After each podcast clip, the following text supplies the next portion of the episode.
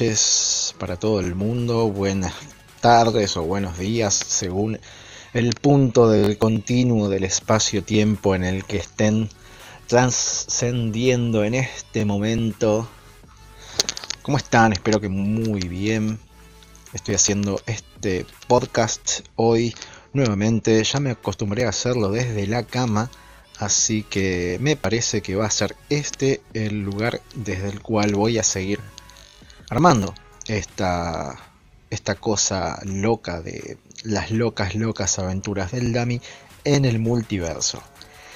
Tal como les adelanté, me colgué un día, se me pasó, eh, la verdad, honestamente estaba muy, muy cansado y me dediqué a simplemente descansar. Em, pero no quería dejar pasar la oportunidad de hablar de un acontecimiento histórico. ¿sí? El día miércoles a la tarde se suspendió el lanzamiento de la nave Dragon, Dragon Crew, conocida popularmente como Dragon Crew, una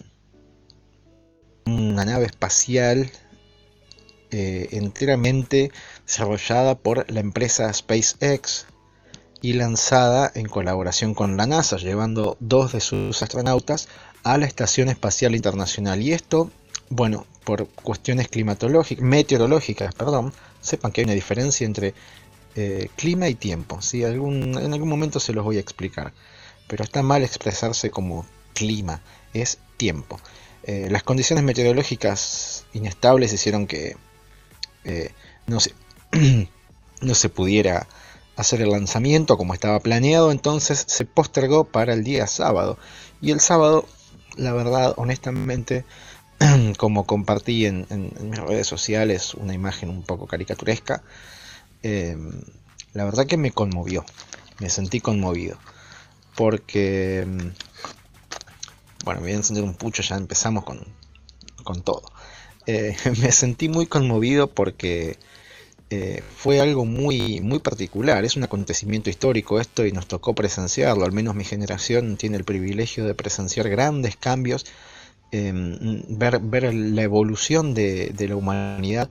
Em, y la verdad que dentro del contexto tristísimo, angustiante que estamos viviendo de la pandemia del coronavirus, em, bueno, la verdad que creo que una buena no nos viene tan mal, ¿no?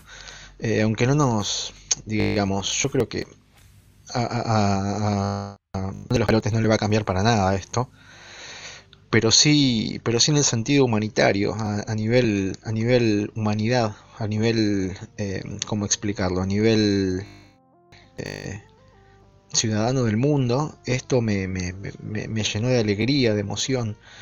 Y es algo que quiero compartir, ¿por qué? Porque se trata de el primer lanzamiento de una nave tripulada, eh, una nave privada, una nave realizada enteramente desde una empresa como SpaceX que se dedica a la tripulación eh, civil, se dedica a la, exploración espacial, eh, pero en manos en este caso de eh, capitales privados, en, una empresa privada, y principalmente bajo la guía y dirección y la visión de un líder carismático, inteligente, workaholic, un tipo Elon Musk. No necesita demasiada presentación, nuestro Iron Man eh, Elon Ray Musk, nacido en Pretoria, Sudáfrica, eh, tiene 48 años, es físico, emprendedor, inventor, es un magnate, eh, tiene nacionalidad canadiense y estadounidense, así que no solamente ya no tiene prácticamente vínculos con su país de origen, es un tipo que tuvo una infancia dura, difícil, él ha dicho en algunas oportunidades que él se crió con libros y no por sus padres, en segundo lugar pone a sus padres, ha tenido realmente em, una vida complicada de joven, de infante más que nada y de joven también, como se, se, pueden profundizar un poco en su historia, digamos, a él no sé lo que no le querían eh, su padre quería forzarlo a estudiar donde, él quería y no, no donde Elon mismo tenía, tenía ganas. Y bueno, el tipo se propuso un montón de cosas y es un ejemplo, es, es la verdad que me quedo sin palabras ante, ante esta persona porque eh, eh, creo que es el arquetipo de, ser humano al que mm, al menos, no quiero decir que todos deberíamos aspirar a ser como él, pero por lo menos aprender de todas sus virtudes y de todas las cosas que ha, que ha logrado y principalmente su actitud. Estuvo a punto de quebrar varias veces. Eh, si no me equivoco, una, de sus empresas ha quebrado y sin embargo él se repuso con, con el lanzamiento de la SpaceX. Eh, con pruebas aeroespaciales también ha tenido dificultades y sin embargo estando a punto de quebrar cuando las cosas le empezaron a salir bien eh, todos se prendieron en sus logros digamos todos celebramos sus logros ni hablar de que este muchacho eh, cofundó PayPal, Tesla Motors, bueno, SpaceX, como ya les dije, Hyperloop, SolarCity, The Boring Company, Neuralink, OpenAI. Eh, la verdad que, el tipo es un, es un maldito genio. Eh, nos toca vivir en una época en la que tenemos privilegio de, verlo, de escucharlo. Hoy estuve casualmente a la tarde escuchando una charla de él a propósito de lo que fue ya bueno el, el acople eh, sin problemas de, la cápsula eh, en la Estación Espacial Internacional, entonces eh, me sentí mucho más, mucho más motivado y a, sinceramente acostarme aquí con, la compu y, hablar sueltamente de él. No tengo absolutamente como siempre, trato de no tener más nada guionado, no tener ni siquiera una idea anotada, cosa de dejarme llevar un poco por esto. en este caso, eh, una persona a la que admiro. Tiene sus, sus, sus, contras, este muchacho obviamente tiene sus cosas, es un, como decía, es un workaholic, es un tipo que eh, la verdad que tiene una visión medio explotadora, eh, pero bueno, son, son justamente las cosas que no hay que copiar. Mientras el mundo toma una dirección en cuanto a cuestiones laborales, él digamos, son, tiene ese privilegio por, ser un magnate, ¿no? Por, estar, ser una de las personas más poderosas del mundo y de las más ricas del mundo. Em, voy a encender así el pucho porque si no solamente hablo y lo tengo en la mano. Qué mal no me vendría, pero bueno. Este. Bueno, este, este muchacho no solamente se propone llevar a la humanidad al universo, sino que él, él, eh, tiene, tiene, una visión que gira en torno a, cambiar el mundo y la humanidad de una manera drástica. ¿no?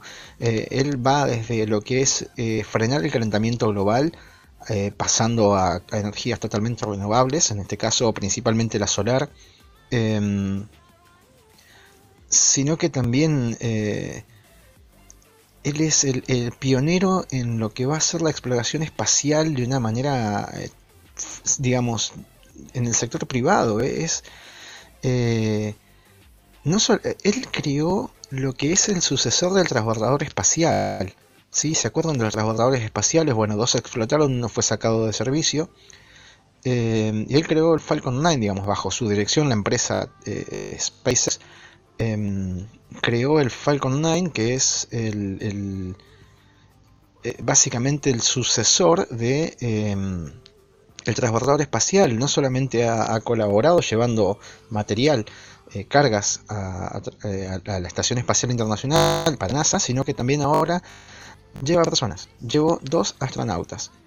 Y obviamente, como si, tuvieran la posibilidad de observar, de, ver algo, de, seguir lo que fue todo este suceso, este acontecimiento, em, vieron la tecnología, el, cambio de paradigma que plantea eh, el desarrollo de esta nave, ¿no? Em, con pantallas touch, con una, cápsula siete personas, eh, los trajes espaciales totalmente diseñados de, otra manera, ya, ya una, cuestión, ay, ¿cómo, cómo decirles? Eh, es increíble, es increíble, es, es fantástico eh, no solamente tiene, tiene pensado, digamos, el, poder continuar eh, con lo que es los viajes a la Estación Espacial Internacional, sino también eh, primero pisar la Luna, armar una base ahí para poder llegar a Marte. Y también en el, en el caso del Falcon Heavy, que es el, vehículo de propulsión, digamos, el vehículo de lanzamiento, tiene planeado incorporar también el lanzamiento de sondas espaciales robóticas eh, a, la luna de Europa, la luna de Júpiter. Así que realmente estamos hablando de una persona totalmente que no merecemos prácticamente. La humanidad al punto en el que están, digo, si ustedes miran, bueno, no, no, no miremos la Argentina que es un desastre, pero miren los líderes mundiales, chicos, chicas, chiques, miren los líderes mundiales que tenemos. ¿No les da vergüenza que haya personas como Trump, que existan personas como Xi Jinping o como, eh, ¿cómo es que se llama? Eh, el, norcoreano. ¿No, ¿No les da vergüenza ¿No, sienten vergüenza de, que esas personas son las que están a cargo del mundo? Y personas como Elon Musk. Obviamente, dejando de lado las cuestiones, los defectos, digo, vamos a la visión. No sean las personas que toman decisiones para la humanidad. O por lo menos que sean líderes y tengan que, estar exclusivamente en el sector privado. Bien, podemos sí, si quieren profundizar en el debate, hablar de que se hizo en colaboración con la NASA, bueno, sí, pero eh, el avance técnico no lo hizo la NASA. Seguían viajando hasta hace poco tiempo en, la Soyuz, una nave eh, rusa, vieja, donde a veces tenían que llegar algunos eh, interruptores con un palo totalmente sujetados a, los... ¿Cómo es que se llama? No me salen las palabras hoy, estoy medio duro. Es la emoción. Em, a los asientos eh, apretados y acá los chabones iban re piola sentados, llevaron un muñequito que era como un sensor de microgravedad también, eh, con pantallas táctiles. No, eh, estamos hablando del futuro, estamos hablando del futuro. Que la verdad que si eso existe de la mano de un, un particular, no es el futuro ya, eso es el presente y todo lo demás es el pasado. Sí, no sé si, si, me explico con la idea. Quiero, quiero decir que, estas cosas tendrían que estar pasando de las manos de, de, los estados, de los países, las Naciones Unidas, la, agencia europea, la agencia japonesa, la agencia, eh, bueno, la NASA. Todas tendrían que estar en conjunto trabajando para esto. Y dejar de lado las cuestiones políticas estúpidas y pelotudas que, estos proyectos trasciendan por completo a los líderes vergonzosos que tenemos a nivel mundial. Ni hablar de nivel local, porque bueno, ya eso es un asunto en el que en algún momento hablaremos. Em, y bueno, ¿por qué, ¿por qué estoy tan entusiasmado y por qué estoy hablando de esto? Porque sinceramente esto fue, fue un acontecimiento eh, importante para la humanidad.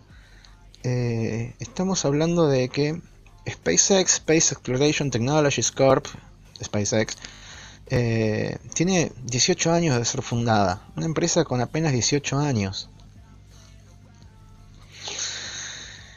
¿Y qué hizo? Bueno, lanzaron el Falcon 9 con la cápsula Crew Dragon y pusieron en órbita a dos astronautas, Doug Harley y Bob Bengen.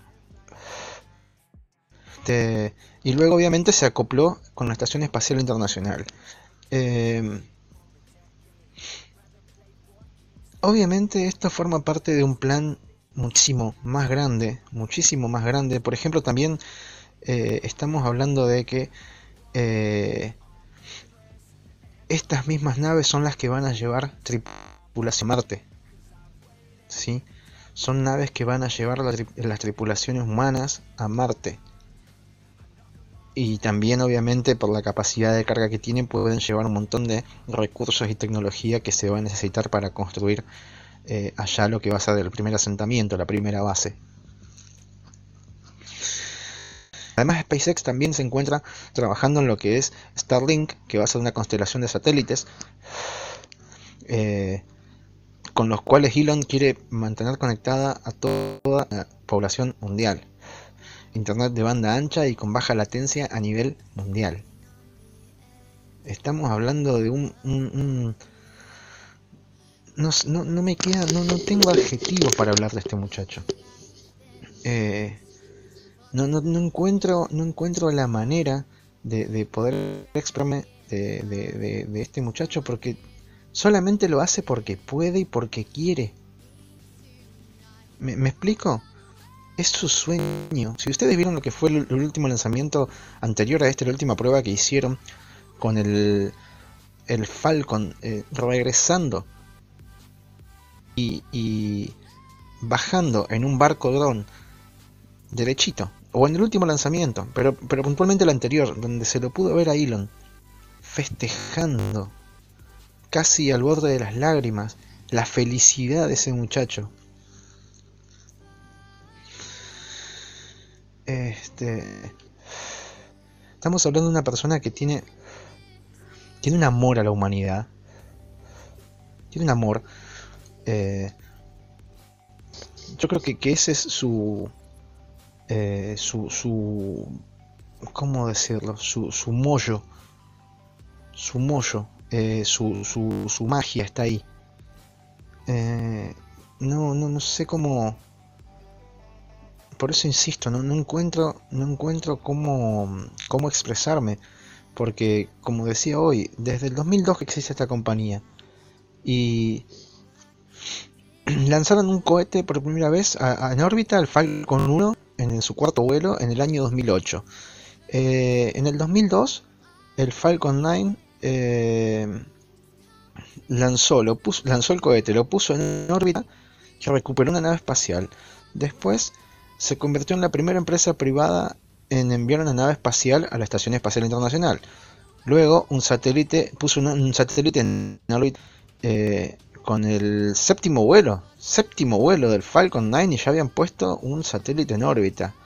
Em, luego, bueno, el aterrizaje de la primera fase del cohete eh, aterrizó sobre, sobre suelo firme, cuando generalmente esto se desechaba. Luego en la plataforma, eh, como lo pudimos ver en 2016, en una plataforma oceánica. Después, el primer lanzamiento y el aterrizaje del cohete usado eh, también el, Falcon 9 en el 2017, luego la recuperación de, eh, el carenado del cohete, luego la reutilización de la nave de carga comercial en 2017, todo esto en, 18 años, en menos de 18 años porque estamos, estoy tirando una cronología.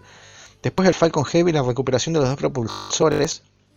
Eh, y por último, antes de este cimiento tan exitoso, el anterior fue la recuperación de los tres propulsores con el aterrizaje controlado de dos en tierra y uno en el barco llama Of Course I Still Love You. Es hermoso inclusive ver, ver el amor que le pone eh, hasta hasta hasta un, barco un barco dron eh, controlado obviamente por, por, todo de manera eh, robotizada.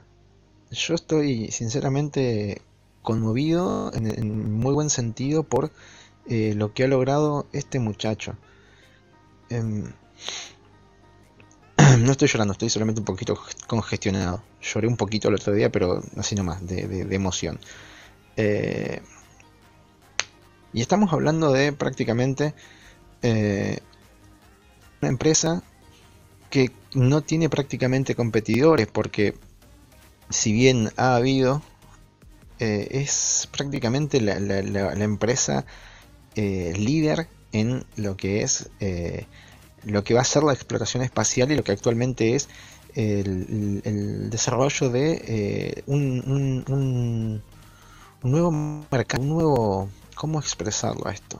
Es, difícil porque estamos, estamos entrando, estamos siendo testigos de la apertura, la apertura de un nuevo camino para la humanidad que no quede solamente en manos de los países, los estados, los gobiernos. Ahí está, no me salía la expresión.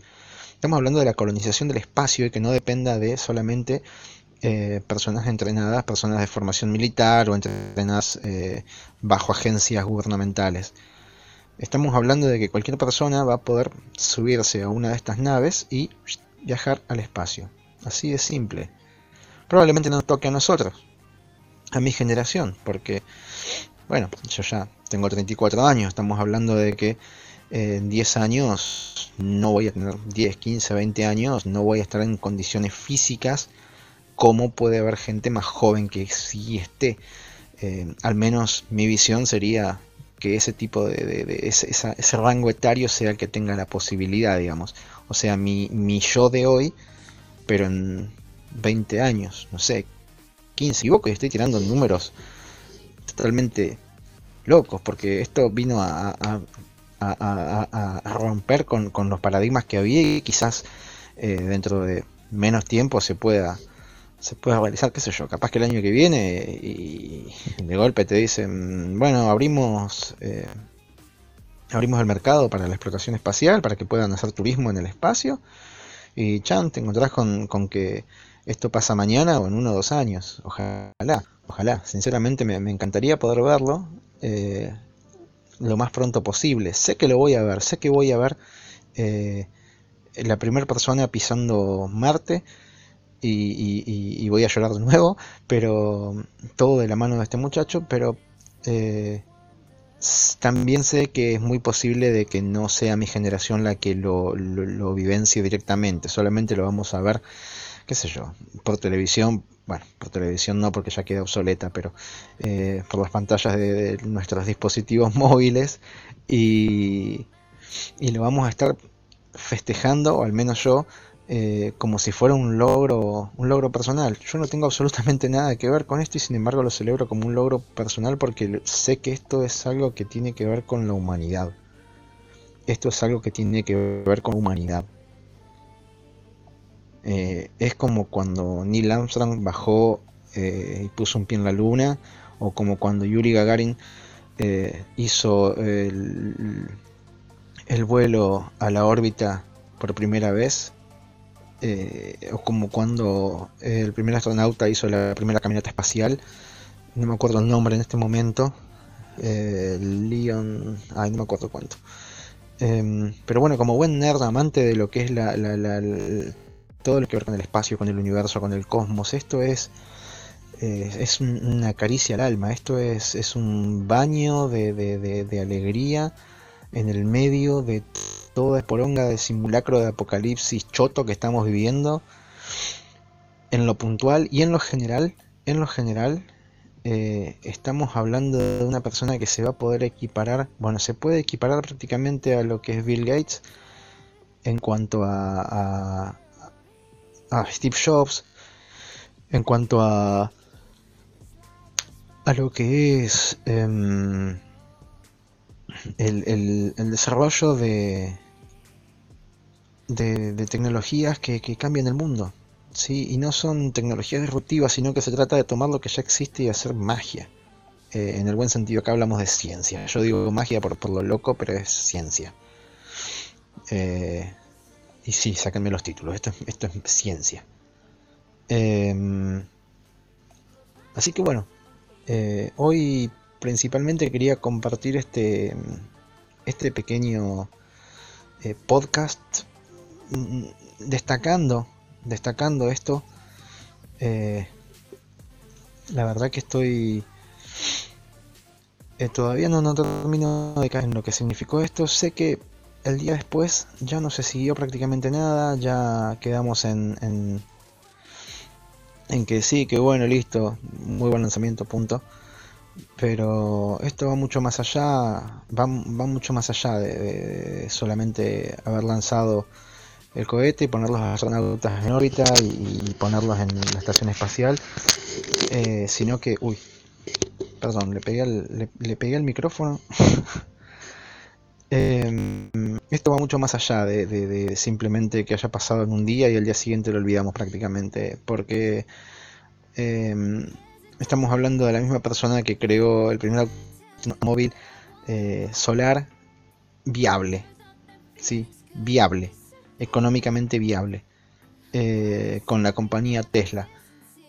Entonces, eh, y, la verdad que me faltaría involucrarme mucho más en, en las demás compañías que, que, maneja que maneja Elon, el tío Elon, como se le dice en el círculo nerd Em, y podría hablar también de lo que es todas sus actividades de, filantropía a través de la Musk Foundation, pero prefiero simplemente quedarme con, lo puntual.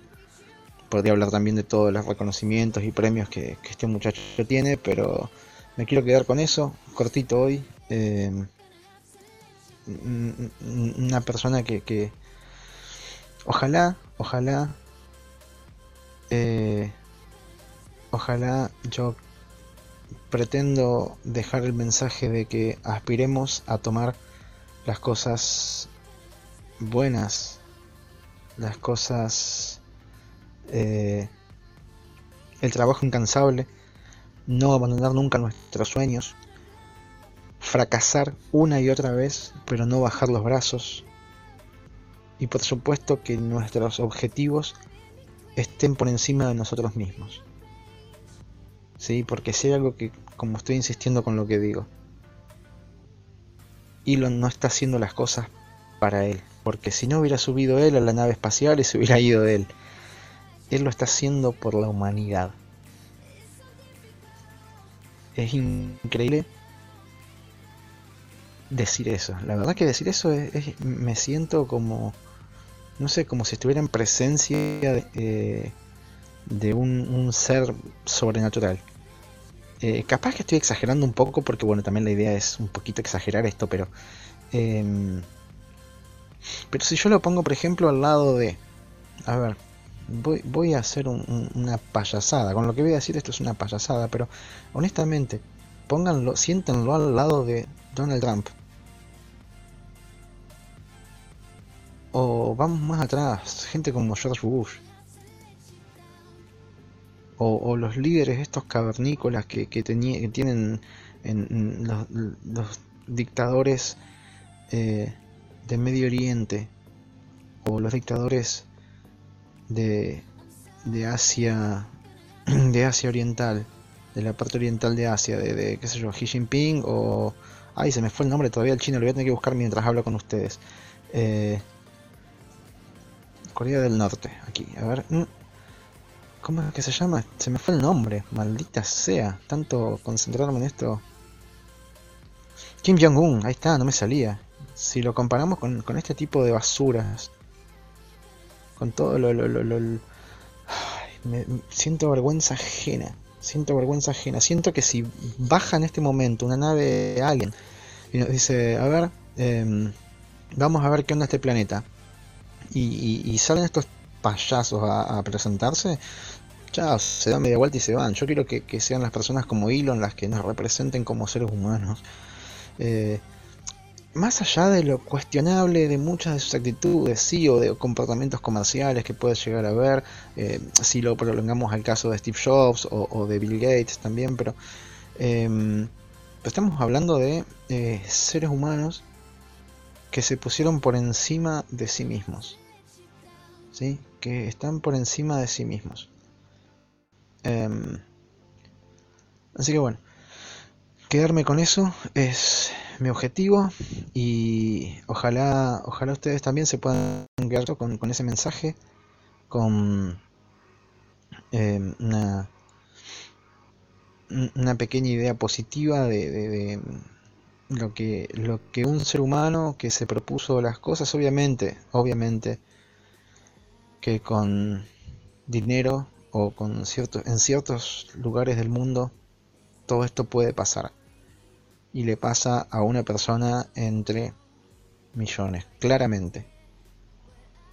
Eh, pero bueno, nos toca ver cómo le pasó a él y cómo lo transformó en esto. Otro pequeño paso para el hombre, pero otro salto gigantesco para la humanidad. Eso es todo por este podcast, el más cortito de todos hasta ahora, no llegamos a 30 minutos. Eh, pero bueno, no quería dejar pasar esto como les dije y espero que les haya gustado. El próximo volvemos con toda, con lo picante, con las, las patas para el frente, con los tapones de punta y vamos a ir a lo que es un análisis de este simulacro de apocalipsis. Bueno, señoras, señores, nos vemos.